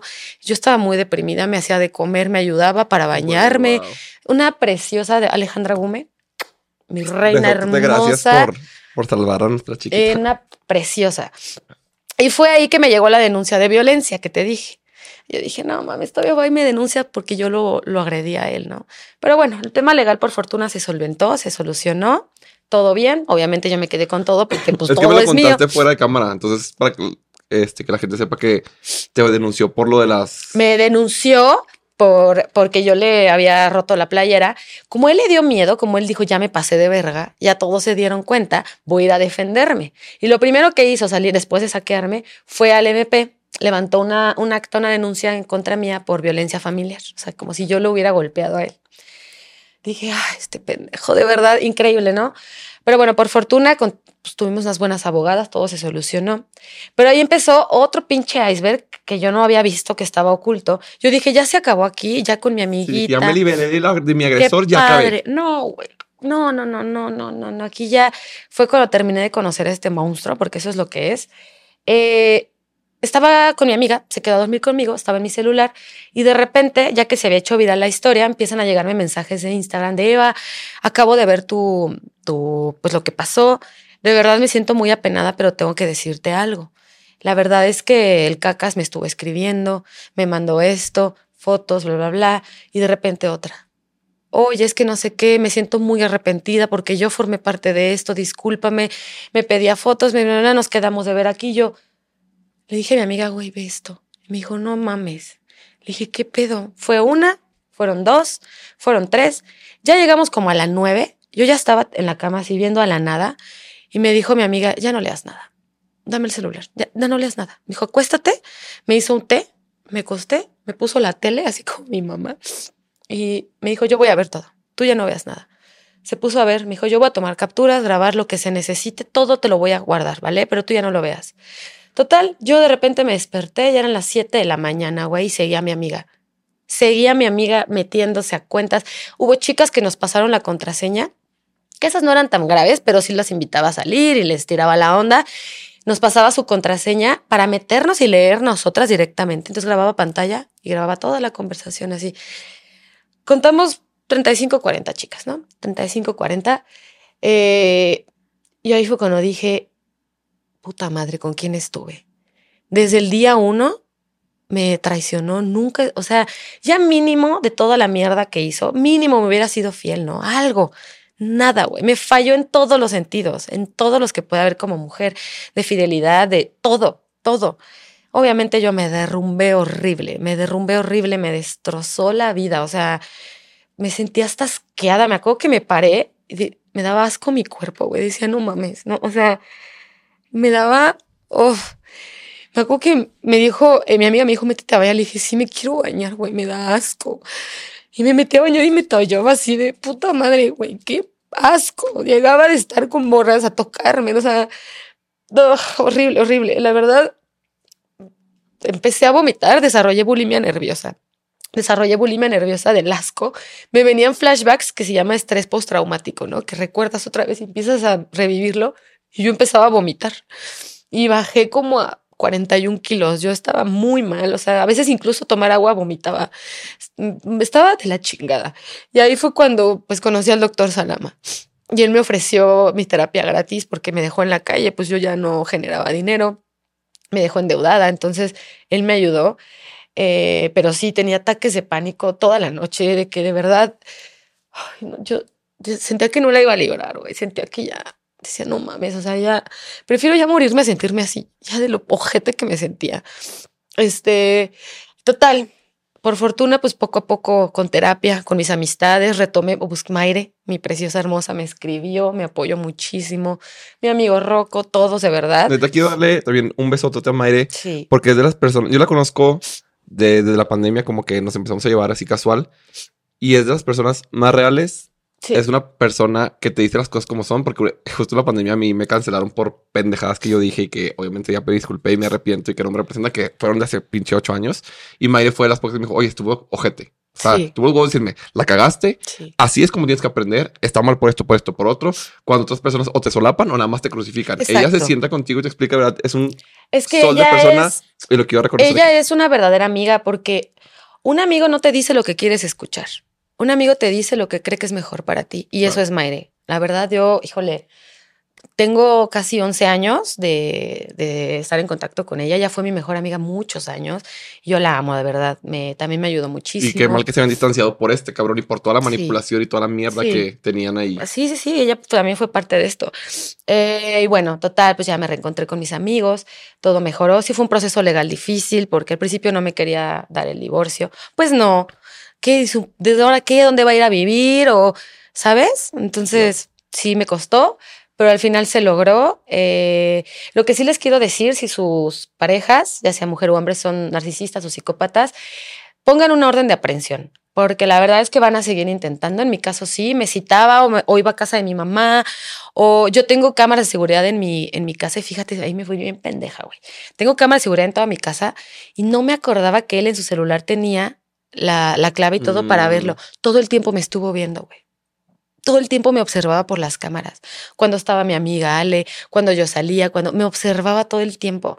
Y él sabía cuando yo iba a casa de mi mamá. Entonces por eso me decía, voy a casa de tu mamá. Entonces dije, no, qué horrible. Me, me veía. O sea, ay, no, la verdad, qué asco. Pero bueno, me, me di cuenta y dije, no, es las cámaras, güey. Las desconecté a la verga y dije, bueno, bye. Este, y van a seguir insistiendo. Tengo, también en mi canal están llamadas que él me hacía en la madrugada diciéndome que se iba a suicidar, que ya se iba a matar, que venía manejando y que iba a chocar y morirse porque yo le había destrozado la vida, que yo había sido una mala persona, malagradecida. Eh, sacó un Instagram en donde dice que escribía sus pensamientos de superación y cómo iba ya a ser mejor persona, que ya había aprendido. Y chécate esto, para que vean hasta dónde llegan el chantaje emocional. Cuando vio que ya estaba todo perdido, agarra y me escribió un día y me dice, tengo que decirte que ya fui con, una, con un doctor, ya me hizo exámenes en el cerebro y me voy a morir, me voy a morir. Este, nada más quería decirte que perdón por todo y que te amo mucho. Siempre te voy a amar. Y yo sí, cabrón, Entonces yo me metí a su Instagram con mi amigo Rocco lo estábamos estoqueando y vimos que subió una foto de un estudio, ¿cómo se dice cuando ven lo de esas, esas gramas. Son bonitas así. Cerebrograma, no, sé, güey. Una foto asteric X. Del cerebro. Y había una foto del cerebro con un tumor enorme y ahí un, un escrito enorme así de que, ay, la vida y el cosmos y el universo y la chingada. Y agarra a mi amigo Rocco y me dice, a ver, pásame la captura. Se la manda y me dice, voy a buscar la foto en Google había robado una pinche foto de Google. Era, estaba era de otra persona, güey. Era de otra persona. La robó, dijo que era su estudio, que ya se iba a morir, que no sé qué. ¿Hasta dónde llega su, sus ganas de chantajear? Él esperaba que yo dijera, no, ya se va a morir. Déjame lo vuelvo con él. Sí, en sus últimos años de vida. ¿Sabes? ¿Hasta dónde llegan, güey? A todo el mundo diciendo que ya se iba a morir la chingada, dije, este es un maniático asqueroso. es una enfermedad, ya no es un vato chiflado, no es un cabrón, no es un cucaracho, un rufián, no, ya es una persona. Es un trastorno de la personalidad, de hecho, y médicamente no tiene cura, no tiene cura. De hecho, hay una entrevista que está en internet, si buscan entrevista con una psicópata, está muy cabrón lo que ella platica. Ella dice, voy a hacerte neta lo que siento y cómo soy. Son unos monstruos, no sienten nada. Y no es por excusarlos, no es su culpa, son personas que nacen con esta condición, pero lo que no está chido es ejercer el daño que ejercen, güey. Si no estás bien tú, tú solucionalo, ve a terapia, ve a buscar, no sé, algo. Aunque no tiene cura, puedes tú llegar a controlarte, ¿sabes? Claro, y que te haya pasado pues no es tu culpa y pues Claro. eh, está, está en, tu, en tu pinche cabeza, lo que sea, pero también no responsabiliza a los demás de que te tienen que cuidar y que tienen que aguantarte y no te da derecho a tratarlos de la mierda basándote por su trastorno. Claro, no, definitivamente no. Este, y pues sí, básicamente ya pasó bastante tiempo para que ya ejerciéramos el contacto cero, eh, pero se logró. Se logró, al final eh, ya no supe más nada de él, bloqueado de todos lados. Conocí a esta persona con la que estoy ahora, que, ay, lo que decía, antes de, empezar el podcast le decía a Fredo que él y yo somos sobreempáticos. Como que los narcisistas no- no tienen empatía, ¿no? Pero siento que nosotros somos lo opuesto. Y esta persona es igual, es sobreempática y es un abrazo al corazón, de verdad. Estar con alguien empático. Llegó un momento en que yo decía, no mames que alguien te puede querer así, no puede ser. O sea, te juro que yo decía, está fingiendo. Ya decía, está fingiendo, también es narcisista, ¿sabes? Pero no, ya tengo, pues, casi de que sucedió eso, él se acercó a mí a apoyarme sin, sin intenciones de tener nada, ¿sabes? Nada, solo éramos amigos, me ayudaba mucho, bla, bla. Y Y yo eso es- llorando, perdón. es que sí, es un pinche abrazo al corazón. sí, o sea, creo que esta parte me identificó bastante. Y aunque les cae que hable de mi madre verga en mi podcast, hagan un sus, ustedes el suyo. Pero siento lo mismo con mi novio, ¿sabes? O sea, que yo duré de una relación culera y luego pasaron 10 años, 10 años soltero porque yo no podía, o sea, no, no, se podía. puede, sí. Y ya llegó mi novio y lo que tú dices, un abrazo al corazón y Eso es. dices, ¿cómo verga permití que me quisieran tan poquito? Sí, O sea, ¿cómo verga? Yo creí, o sea, me hicieron creer que me merecía eso, güey. Un Sí. día bueno y los cinco malo y golpes y gritos y demás. Pero afortunadamente llegan estas personas que Sí. dices, no mames. O sea, ahora entiendo por qué no funcionó con nadie Claro. más y entiendo que el amor bonito está. Entonces, por favor, Sí. pues no me canso de decirles en todos los podcasts y en puto Instagram, todos perros días, de que, güey, de verdad va a llegar esa persona, Sí. pero necesita soltar a la que no, porque si no, no va a llegar. Exacto. Y además, sanar. Esto se dio en el momento, ya pasó un año de todo esto, en el momento en que yo ya me sentía sana. En, este, momento que tú te das la oportunidad de sanar, atraes a esas personas increíbles, güey. Y yo me siento de verdad arropada de una manera agradecida. Hasta agradezco que haya pasado toda esa mierda para ahora disfrutar chingón esto, ¿sabes? Claro, y aparte, como dices, todo mundo queremos la, persona correcta, pero pues no estamos dispuestos a sanar lo suficiente para ser la persona correcta para esa persona. Exactamente. Porque imagínate, este vato pudo haber llegado al día siguiente Sí. a tu vida y tú no ibas a estar lista, No, iba a ser una mierda, no, lo ibas a tratar, y Rota, sí. lo ibas a tratar mal o se iban a tratar mal y hubiera dicho, ah, otro pendejo del camino. Pero quizás no sabías que eras tú también la que estaba rota Total. y también tienes muchas cosas que trabajar Sí. sin revictimizar, revictimizar a nadie, porque obviamente vienes de una relación narcisista, manipuladora, manipuladora, etcétera. Pero pues sí hay cosas que también uno tiene que trabajar para poder Total. amar en paz y estar como en una relación mutua Sí, sana. y por ejemplo, en mi caso era la autoestima. Yo me sentía así, chiquitita, por eso aceptaba cualquier migaja. O sea, te avientan una migaja y, ay, me ama. Por eso me terminé con esta persona. Entonces también fue algo que yo tuve que trabajar, amarme a mí misma, trabajar este con mejorar mi entorno. Yo agarré a toda la gente que dije, me has tratado muy mal, adiós, me quedé con gente. Miren, de Maire, Maire es mi si no es lo, más cercano a Mayre, bye. O sea, yo quiero gente real, gente honesta, gente buena. Y eso es lo que hice. Ahorita mi entorno es súper sano. Ya salgo, ya manejo, ya no me da miedo. Llevo a mi niño al fútbol. Antes yo no me daba pánico de la ansiedad manejar. Ya me voy yo hasta, me fui hasta el Hell and Heaven manejando en carretera.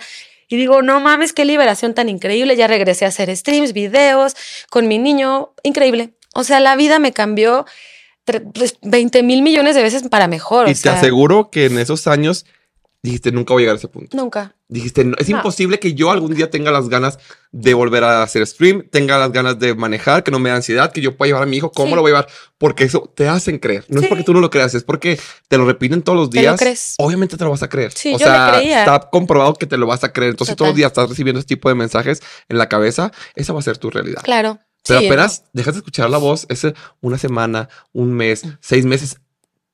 O sea. Es te increíble. conviertes en tu potencial positivo máximo y Sí. no mames lo que alcanzas y logras. Sí, no, no, y es otro, otro pedo. La verdad es que, como tú dices, yo me acuerdo ese, ese momento en el que ya estaba toda drogada con las medicinas, hecha una mierda, pesando 40 kilos, que yo ya había, yo ya había aceptado mi realidad. Yo dije, esta ya es mi realidad, esta va a ser mi vida, aquí me voy a quedar, ni modo. Y no, ¿cómo me dan ganas de entrar al cuarto y abrazar a esa, a esa niña que estaba ahí y decirle, no mames, güey. Ya, vámonos ahorita, veme, güey, esta se pone bien chingón. Vámonos y llevármela, güey. se aguantó todavía ahí como tres años más. Pero bueno, al final pues salí y pues sí me gustaría que la gente, porque cuesta trabajo, güey. No, o sea, cuestan años. Yo muchas veces lo intenté y no pero animarlos a que se busquen un entorno de amistades sanas, terapia y se animen a salir. De verdad no tienen idea. Esa no es su, su realidad, no tiene por qué serlo. O sea, tú tienes el poder de cambiarlo, la verdad. Y como le digo, hay casos como mi amiga que lamentablemente no lo puede contar. Ustedes sean quienes sí lo puedan contar, de verdad. Que justo es el como mensaje y la esencia de este podcast, el que mujeres que ya salieron vengan a contarlo y empoderen a otras para que también salgan y el día de mañana estén aquí o estén siendo, es que no todos tienen que estar aquí, sino estén en su círculo social, estén en su grupo de amigas diciéndole, güey, pues hace un año yo pasé esto con mi ex, tú también puedes, y, también, y que sea una cadena de empoderamiento, y no solo mujeres, de todas las personas. Yo digo mujeres porque es el, el público que me consume y el 98% de la gente que me sigue es mujeres. Sí, pero también se dan casos pero también se da casos al revés. El día de mañana también vamos a tener, ya tenemos vatos aquí también en el canal. Porque tu podcast de mujeres no es cierto. Hay dos capítulos de vatos, pero no nos has ido a ver porque te interesan más las mujeres, entonces cállate los hijos. Lo que también sí es verdad es que son más este, los casos de mujeres. también hay al revés, pero sí son un poco más. Entonces, dense la oportunidad que esperemos que cada semana, cada capítulo, cada experiencia que escuchen y en su día a día las acerque un poquito más a atreverse. Sí va a ser difícil, sí va a doler, muchísimo vas a pensar que no vas a poder, que no la vas a contar, te vas a sentir que te mueres, pero de la nada un día vas a despertar y decir, verga, yo no estoy ahí. Sí, de repente un día te despiertas y dices, ya no me duele, güey, ya no me acordé de él. Te metes a bañar, te arreglas, te ves hermosa y dices, ¿en qué momento llegué aquí? Gracias, de verdad. Entonces, lo que dices es muy importante de hacer esa cadena de favores para que todas puedan llegar, todas y todos puedan llegar a vivir su mejor vida. Creo que eso es lo importante, llegar a vivir su mejor vida, ¿sabes? Ay, de verdad. Estoy, me llegó mucho y estoy muy sentimental. Muchas gracias. Una mujer fuerte, valiente. Qué bueno que sí pudimos eh, grabar y que sigues alzando la voz.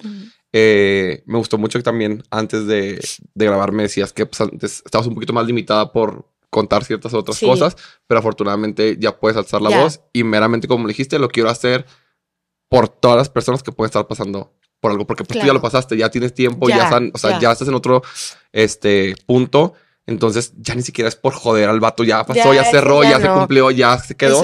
Sino ahorita, tiempo después, ya más de un año después, es como, güey, ve lo que viví, ve lo que salí. No es punto de comparación, te puede estar yendo igual, mal, peor, mejor, pero a final de cuentas. Hay salida. Hay salida y no tienes por qué tolerarlo. Sí, y también quisiera mencionar, esto ya es la última vez que yo voy a tocar el tema. Yo me estuve esperando a estar contigo para platicarlo todo porque me gusta mucho tu trabajo, la verdad. Todos los videos los veo y creo que tienes un potencial increíble y quería pues que mi mensaje llegue a más personas. Es la última vez que toco el tema. Yo no le deseo ningún mal a esta persona. Al contrario, espero que encuentres tu paz, que seas muy feliz. Creo que todos merecemos vivir nuestra mejor vida. Todos hemos cometido errores, lo que sea. Eh, yo puedo decir que yo ya me siento plena, en paz y muy contenta con mi vida y invitarlos a que ustedes también lleguen a ese punto. Sí, que tomemos todo como una lección, un aprendizaje que pienses tú en ti, que te enfoques en ti, en tu hijo, en tu nueva pareja, en tu carrera, güey, que es lo que importa. Y pues muchísimas gracias, verdad. muchas, muchas, muchas gracias. Estoy muy contento, te quiero, te admiro, te sigo desde hace muchos años. Entonces estoy muy, muy, muy emocionado. Y ustedes ahí en casita, pues espero que les haya llegado el mensaje.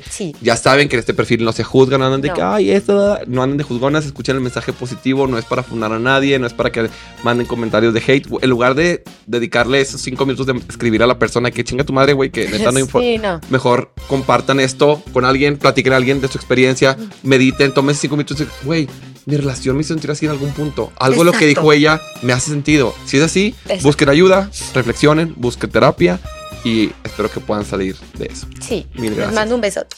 Besototes.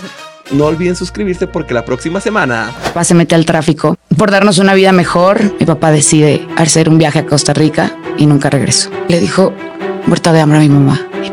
Me le fui encima como perra abuela a mí no me quería por ser morenita. A mi mamá se le viene la epilepsia. Mi mamá se le detona esta enfermedad que pues cuando nos quitan la casa, nace esa Dania Méndez perra. Yo no grabo en mis historias que mi mamá está mal o que está por eso me desaparezco a veces en redes. Son días que me desvelé cuidando a mi mamá. Yo sufrí bullying en la temporada 7 La pasé muy mal. Ha sido de las peores cosas que me han pasado. Eh, le aventé un vaso a Maneli porque yo ya eran, acumulé todo el coraje de todos esos días de que ya, ya. Y pues Mane sabe hacer su trabajo. Pero a mí en lo personal sí me hicieron mucho dudar de quién era yo. Entré en una depresión muy fuerte, bajé más de 10 kilos. Pueden meterse con todo, güey, pero no se pueden meter con tu trabajo.